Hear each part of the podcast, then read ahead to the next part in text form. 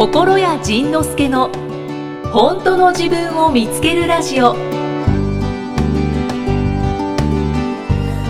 じゃあここからはここからは その後の話をし心谷さんはいじゃあニューヨーク話を前回していただきました、はい前回。おこんなふうに自分で区切るの初めてだよね。そうですね。そう。でニューヨークから帰ってきました。はい。でその後あ熊本行きました。はい、でその後、うん、まあちょっと京都にいました。京,、まあ、京都のビートレやったりしました、はい。その後うん。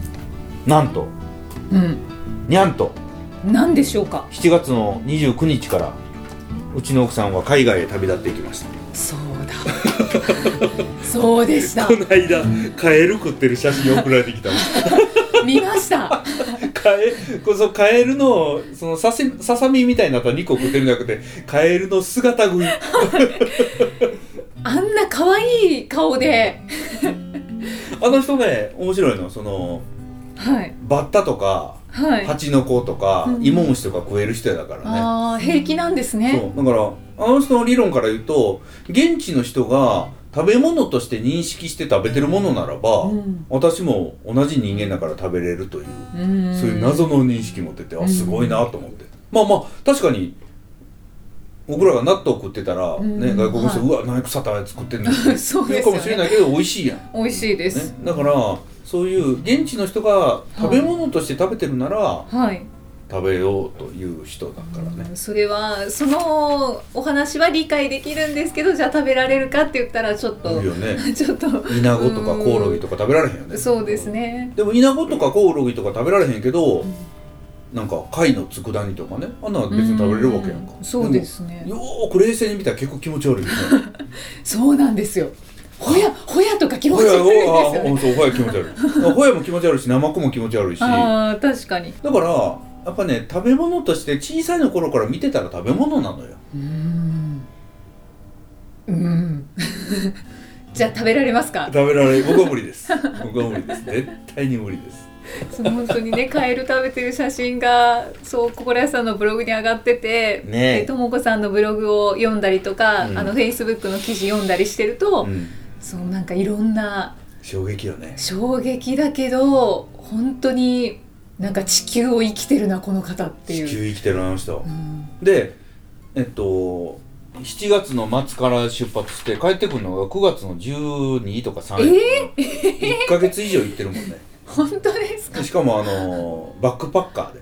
はあしなんか背中になんか大きなリュックを背負って出かけていった、はすごいあんなにの人あんなに細い体で。尊敬する。でなんか今はななんか山岳民族のうん。なんかもうよくわかんない。なんかしてたよ。み民族様のところに行かれてるんですね。なんか民族の人の家に泊めてもらったりとかなんかしてるらしい怖い。よこれ絶対無理やわ。絶対無理やわあの人。であの人ね空気が薄くなるとテンション上がるのね、へえだから富士山より高いところに今なんかす住んでるっていうか過ごしてるんですかそこで。変な人。恐ろしい。いや面白いですだからねぜ僕に僕には絶対無理な体験を。で今回ねその1ヶ月半ぐらい行ってんのかな。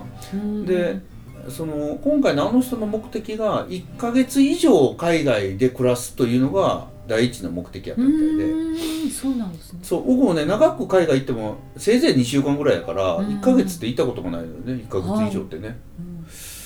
だからそれがね今回の目的やったらしい、うん。その学生時代とか社会人の時とかもあのアジアとかねなんかオーストラリアとかそのバックパッカーで行ってたらしいんやけど、うん。それでもねやっぱりそんなに休みが取れるわけでもなくて、うん。1ヶ月以上とかではなかったらしいからうん。1ヶ月の旅に出て行かれました。ねえ本当になんかいろんなお話が詰まってるのでともこさんのブログとフェイスブックもご覧になってください。なぜか宣伝。インドインドとタイに行ってます。ねえ本当にもう面白いですね。自分が体験できるかはわからないけど僕無理。即答。でも行きそうやったら行けるんじゃん行かれへんかな？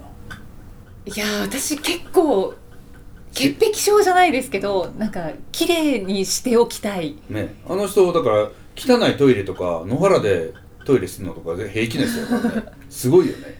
生命力の塊やそこ乗り越えたらいけるのかな。どうやって乗り越えんのやろね。もう。うん。僕らもう僕ら乗り越えようと思ったらもう我慢するか慣れるかどっちかになるけどね。知り合いであのすっごいあの砂漠のマラソンとか、そういうトライアスロンとかに挑戦してる方がいるんですけど。何なんだろうねでも本当にもうワクワクときめいて目を輝かせてやってるんですよ。やってるね。でその方たちももちろんキャンプ生活っていうのをしなくちゃいけないそのトライアスロンが長く続くので、はい。そうその間にもうキャンプとかしてるともうなんかの野宿みたいな感じあーまあね。まあ、トイレはちゃんと設置されてたりもするみたいなんですけどやっぱりちょっと野宿に近くて不便極まりないよね。そうそうなんです。でやっぱり電気も通ってなかったりとかっていう中でそれをずっと味わっていくともうちょっとした埃とか なんかあの汚いところとか平気になっちゃうって。だからね虫とかも全然もう平気やろそうねそう言ってましただから免疫がつくんだよあははって言ってました。だからそれってもうなんか人生そのままよね。そうですね。だからその結局恵まれたそのよ要はキャンプとかでもそうやけどうんうんうん。別に街中住んでたら蛇口ひねりゃ水出るしカチッと言わせれば電気つくし、うんうんはい。お湯も沸くし、お風呂も普通に入れるし、フライパンもあって 何にもかも全て家の中でねエアコンもあって全てが揃ってるわけだけれども、はい。わざわざ電気のないところに行ってテント立てて自分でテント立ててで風で飛ばないようにして、はい。で炭で火起こして ででその不便を楽しみに行くわけや。そうですね。そうですね。でということは人生もその何か全てのことに恵まれて快適で快適で快適でだったら楽しくないね。うんうんだから不便なこと、うんうん虫が来るとか大変なことでテントテント張ってんのに雨降る。で雨降った後撤収しようと思ったら乾かさなあかん。帰ってきてから 食器も洗わなあかん。食材も買いに行かなあかん。火がなかなか起こらへん。もうすべて面倒くさいんです。そう。水汲んでこなあかん、はい。トイレも汚かったり、はい。そうなんです。ね。なんか人間快適だったら不便を楽しみに行くわけよね、だから人間関係とか人生良好だったら嫌なやつを作ってみたりうん。恵まれない環境を作ったり問題を起こしたりしてその不便が楽しいわけよ。お前変態やん。本当ですね。そう。で普通に街の中でエアコン効いたところでゴロゴロしてやらええのに、わざわざ重装備背負って山に登りに行く。あ私だ。で山登りに行く。で普通に山登ってたら面白くないから、えー登りにくい壁を登りに行く、はいはいそうですね。ね。だから自転車で坂登ってみたり、うんうんでねその今車もあるしバイクもあるからピューンと行けんのに わざわざ自転車にいっぱい荷物積んで はあはあ言いながら行くわけやん。そうなんですそう私登山してるんですけど。登山してんのね。と登山が趣味なんですけど。うなのね。一番最初は93メートルの山かっていおう。う山から始まって今は？今は、えっと、1500ぐらいまで来てるんです1500ぐらいまで。でもまだまだ富士山は3700いくらなんで。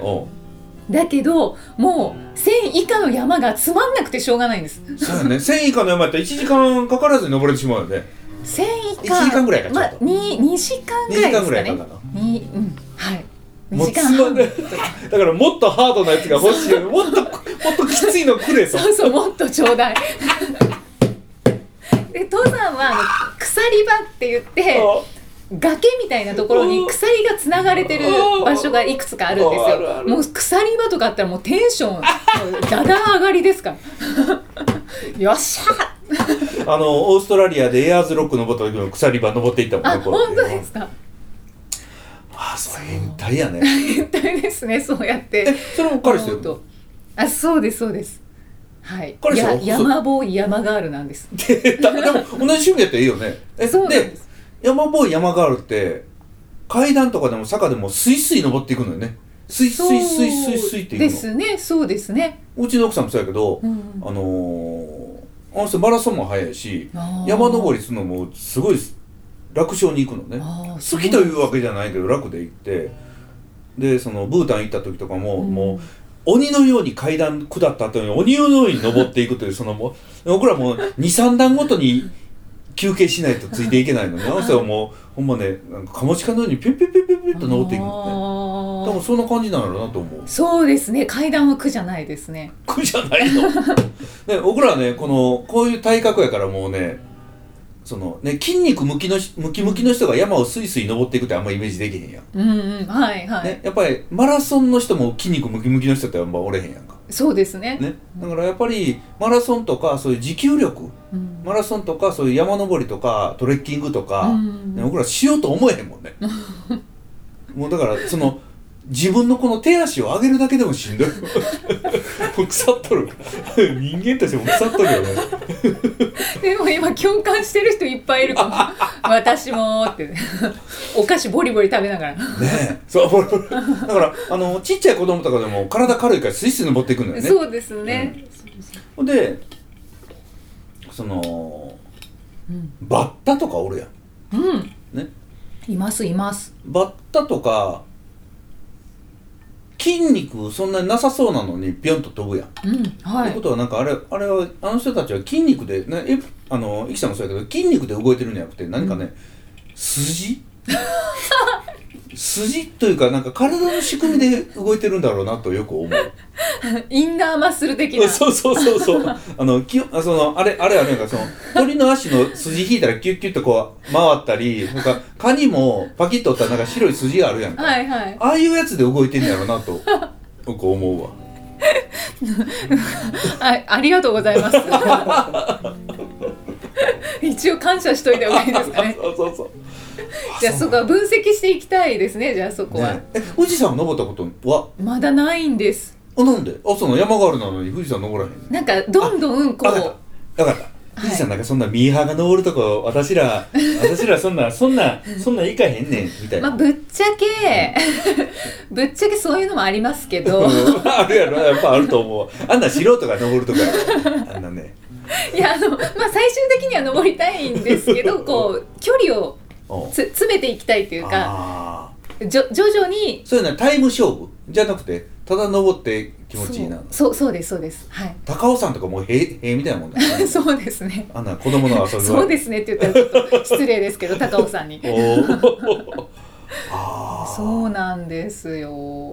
僕はね富士山2回登ったことがあ本当ですか、うん。学生時代と40ぐらいと2回登ったけどうん。学生時代は若いし細かったのね。はい。そしたらねもう塀でもなかったの富士う山塀でもなかった。そうなんです。でもね40過ぎた時に登った時はねもう死ぬかと思った。死ぬんちゃうかと何度も思った。なんで登ろうと思ったんですか？1回目は、はい。えっと、学生時代に旅行の添乗員のアルバイトしてたのね。その時にそのツアーの中で読売旅行っていうところでアルバイトしてたんやけど その中で、えっと、富士登山というツアーがあったの。関西かはいはい。らバスに乗ってみんなを連れて行ってで富士山一緒に登るおじいちゃんおばあちゃん連れて行って登うん。るというイベントで登って登ったんだけどもうへでもなかった。のやっぱ若さやね。楽勝じゃん。で40過ぎた時はなんかまた登りたいと思ったのよ。うん。うんうんで子供たち連れて登ったんやけど、もうはいフラフラやったね僕はね。もうほんまもうあかんと思った。今でももう今はもう登れないね。もうしそうそうですか多ね分死ぬと思う。うん。で今年の3月にその香港に行った時にそのジョン・ウッドさんというその、はいはい。ルーム2リーダーのチャリティーのはい。人と香港行ってうん。ハイキングに行った時にその香港の香港って斜面ばっかりの街やから、うん。そこでハイキングやれて山の上登った時はもう死ぬかと思ったもんね。でそれ以来ジムに行ったら今までその走ってたのがもうジムに行ったら今はそのランニングマシーンで角度を15度まで上げてはい。そこを歩く練習してるもんね。だからもう人生の中でそんな長距離走ることってないやん。まあそうですね。30分も走ることってよっぽどじゃないとないやん。じ自分で挑戦しないとないですね。そうそうそうそう 普通に生きてて散歩のついでに10 30分走るってないないやん。もうよだれてるわ、ね、ないやん。でもせよだれが。そう。でも坂って登んのよ。はい。そのバリ島行った時もそうやったけどもうねそのとにかく滝に行くとかねうんあのフォールの滝。滝に行くとか神社に行くとかだったら神社仏閣に行ったら階段登らなあかん時いっぱいあんのよ、そうですね。ね。しかも最近呼ばれてますもんね。呼ばれてるからね。だからそういうの行こうと思ったらねもうその長距離を走ることよりもとにかくそのステップを階段を登ることの方が重要で大変。だから今はジジムに行ったらはい坂道ばっかり。一応訓練してるんですね。訓練してんの。でもこの間どっかの寺院かお寺行った時にまたそこまですごい階階段やったんやけど、うん。もうねそのトレーニングとはどうやら違うところを階段では使う。だから結局なんだろう。結局パンパンだったもんね足ココレイさんでも運動神経良さそう。そんなに良くない。悪くはないんやけど良くはないあそうなんですね、うん。でかつその無駄にこのあの筋肉と骨が太くて、うん。あの贅肉もついてるからもう、その階段とか坂登るのがもう大変もうはあはあ言う。はあはあ言う。じゃあともこさんと逆ですね、真逆。あの人はだからそのあの人はほんまカモシカのようにピュンピュンピュンピュンって登っていくから、うんでピュンピュンピュンと登っていって僕は全然ついていかれへんから上の方の遠くの方で待ってるわ。でそのあの人がいるとこまで15分とか20分かけて僕はもう這うようにして登っていってやっと君に追いついたわって言った時にはあの人あの人はもう15分20分待ち疲れてるわけよ。あで僕がそこに届いた瞬間に「さあ次行く」ってもうピュンって行くわけ「ああ!」ってまた捨てていかれるね。いいいですねバランスよく。バランス良いご夫婦となっております。そういう感じでございます。本当に何の何の心の話もしてない。お前やね。いや違うだから人は苦しいのが好きなんだという話やんそうだそうだ。ちゃんと心の話してたんや。つながってました。失礼しました。話からそうなったんやったえーっとともこさんのともこさんが海外に行ってそうかそうそういう不便なところで今過ごしているそう。だから人間ねそう。恵まれた環境になったら、恵まれたら不便なものをありがたがり、うん。楽になったら辛いものをありがたがり。本当にそれが分かれば分かればね。分かればもうパーって、そうやね。はい、でよし私は今年はホノルルマラソン出るんだと思ってね頑張ってちょっと練習してはい、きっと走れると思って行ってみたらちょっと一尾ってかぶり物して走ってみたらむちゃくちゃ暑いよ。むちゃくちゃしんどいよ。なんで私こんなこと選んでしまったんだろうってなるわけやんか、ね、だからねあの世からこの世に生まれてくる時に、あ私はちょっと今回はちょっとハードモードで行こうと。うんうん言って降りてきたら思ったよりきついわこれ。ハードやわあかんわもうなんとかしてやめられへんかな。でもあこれなんか設定最初に決めたやつ変えられへんらしいからあどうじゃー。言って今悩んでる人たちがいっぱいいると、そうですね。はい、はい。そういう世の中の仕組みさえ理解すれば、はい。ね今きつい人は「あ今きっつきっつもうあかんかもしれない きっつ。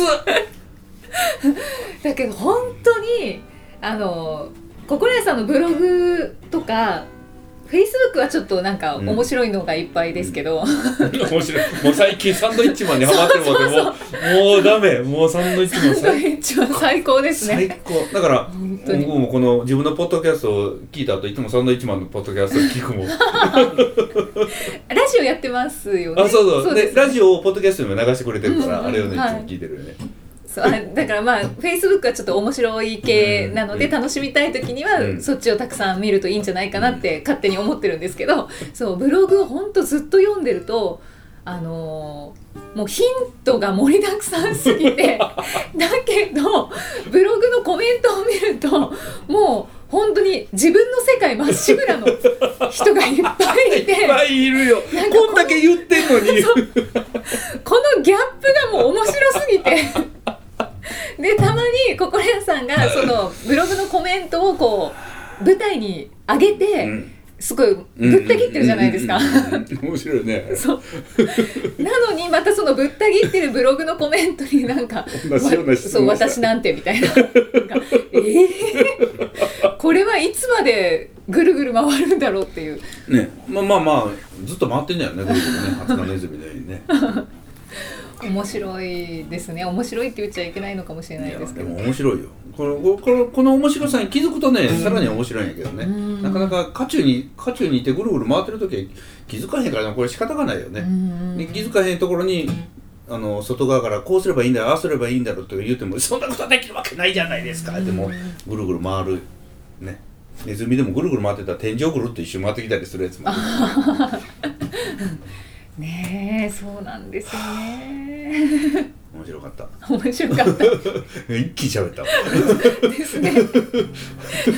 ちゃんあのニューヨークのお話ちゃんとまとまってましたね。まとまってたね、はい。えっ、と前回か前々回のお話、うんうんうん。はい。まとまってた。なんか上手にできてたね、はい、うん。食べ物も美味しかったしなんか、うん、やっぱりニューヨークは楽しかった。また行こうと思って。うん。で音楽の旅。えっとねそのニューヨークでえその後にねそのニューヨークではい。ニューヨークに在住でのライターさんがいてその人が、うん。えっとこの間取材に来てくれたのね。へえそうなんですね。えっとねえっとなんていうお名前だっお菓子食べよう。たお菓子食べて。鮫川かな子さんっていう人がいて、うん。あ女性の方なんですね。うんごめんなさい、すごい食べてます。申し訳ありません。そうあのサメ子さんサメ子さんじゃサメ子さんちゃうわ、えー、サメ川かな子さんっていう人がいてでそのニューヨークまあ旦那さんかなんかの転勤で一緒について行って向こうでね600人ぐらいの大きなその、えっと、日本人コミュニティを作ってる人がいて。でその人がねこの間あの来てくれてニューヨークでそのアラジン見たって言ったらそのもう一つぜひ見てほしいやつがあってって何って聞いたら「アナと雪の女王」あそれもね専用劇場でやってるんだけどそれがねまたすっごいいいらしい。あアナと雪の女王は面白いですね。あれをねまたちょっとみあれを見るためだけでもいいからもうまたニューヨーク行こうかなとうーん。思ってます。はい。はい。ありのままの。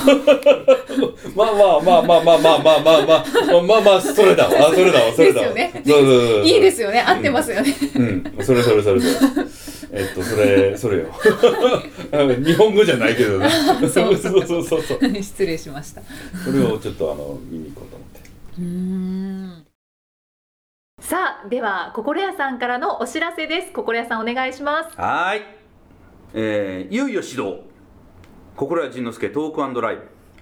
さあもう明けだ。歌って踊ろう。天の岩と。というテーマで、はい。えー心谷仁之助はこの1年のお休みを経てついに音楽活動を再開、えーどういう日程かと言いますと2018年のに12月の24日なんとこの日にゼップ福岡が空いておりましてですね。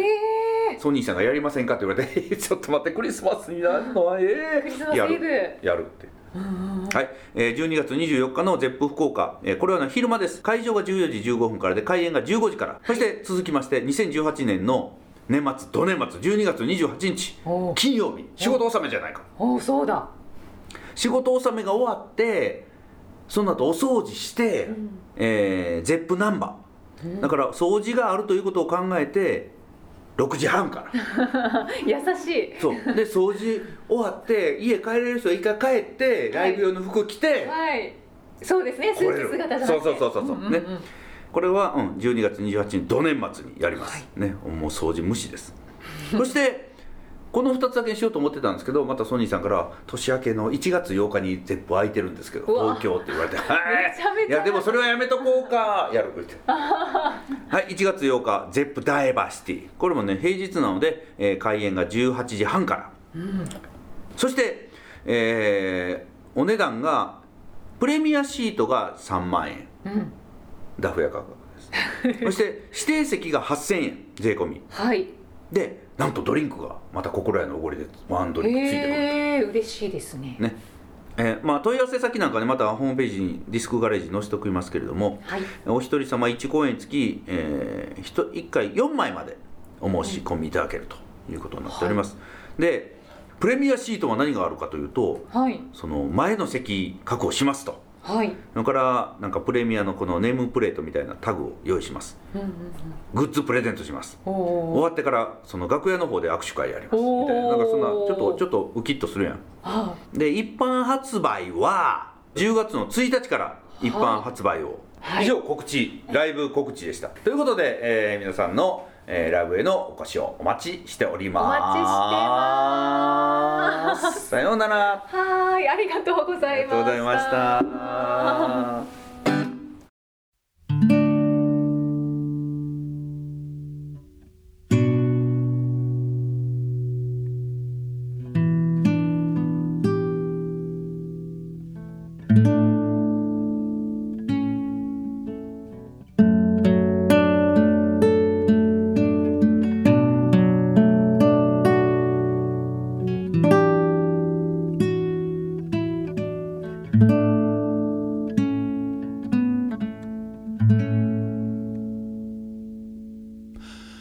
また怒られるのが怖くて。本当の気持ちなんて言えない。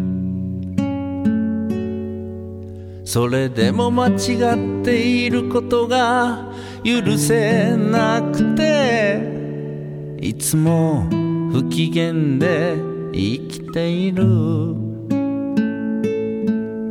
出しゃばりだと思われるのが怖くて。いつも遠慮ばかりしている。嫌だと欲しいが言えなくて。我慢するしか知らなかった。とっても弱い本当の私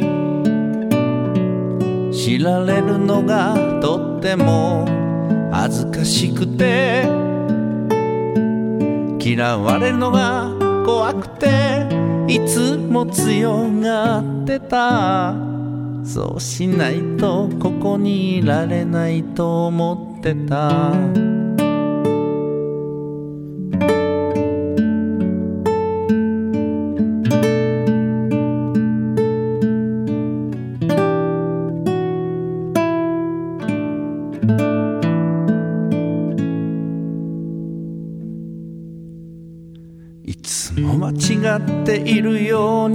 思えて。曖昧な態度で人に合わせて。何にも言わずなんとなく避けているうちにいつの間にか好きなのに大嫌い。本当はやりたいこともあったはず。本当はやめたいこともあったけど。それはただの私のわがままかもしれないから。悲しませることが嫌で言えなかった。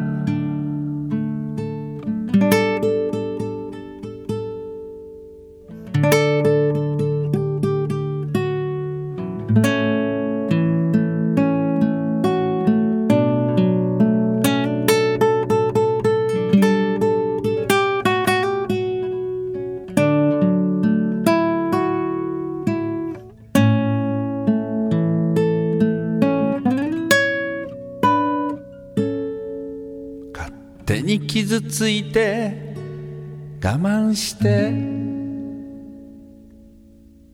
余計なことしたのかもと思い失せ。後悔ばかりそのくせ他人のことバカにしてみたり必死に隠してた自信のなさ。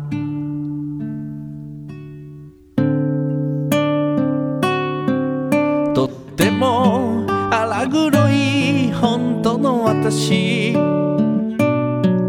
それを知られたら終わりだと。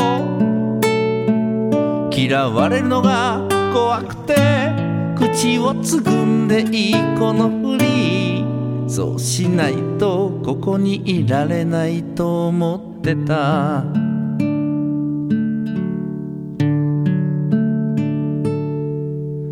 嘘をつくことが当たり前すぎて無意識に張り付いてた作り笑い。自分らしく生きることからずっと逃げ回っていたの。もう相続の私の告白。やっと今あなたに心開けた。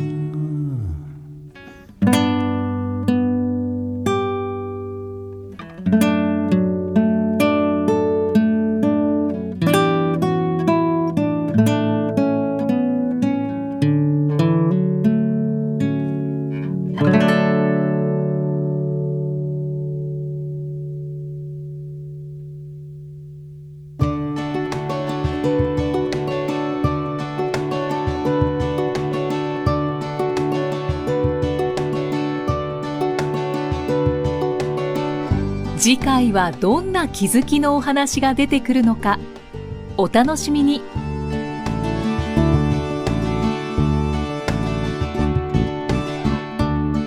この番組は提供心谷仁之助プロデュースキクタスナレーション生きみえでお送りしました。